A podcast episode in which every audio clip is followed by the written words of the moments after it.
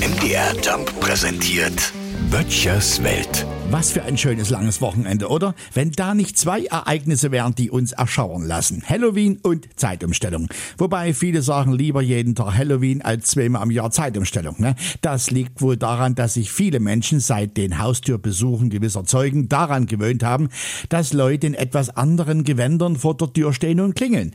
Während man von den eben beschriebenen aufgefordert wurde, doch jetzt mal über Gott zu reden, skandieren die Türsteher heute Abend wieder Süßes oder Saures. Also bei mir gibt's beides. Ich nehme immer die Schokobons aus dem Papier und wickle stattdessen schwarze Oliven ein. nee, war ein Spaß, natürlich nicht. Da ist bei uns hier in der Siedlung wirklich eine gewisse Dynamik entstanden. Ne? Vor Jahren noch wurdest du nicht mitleidig angeschaut, wenn du keine Naschereien hattest, weil Halloween einfach nicht deine Party war. Kannst du dir heute nicht mehr erlauben.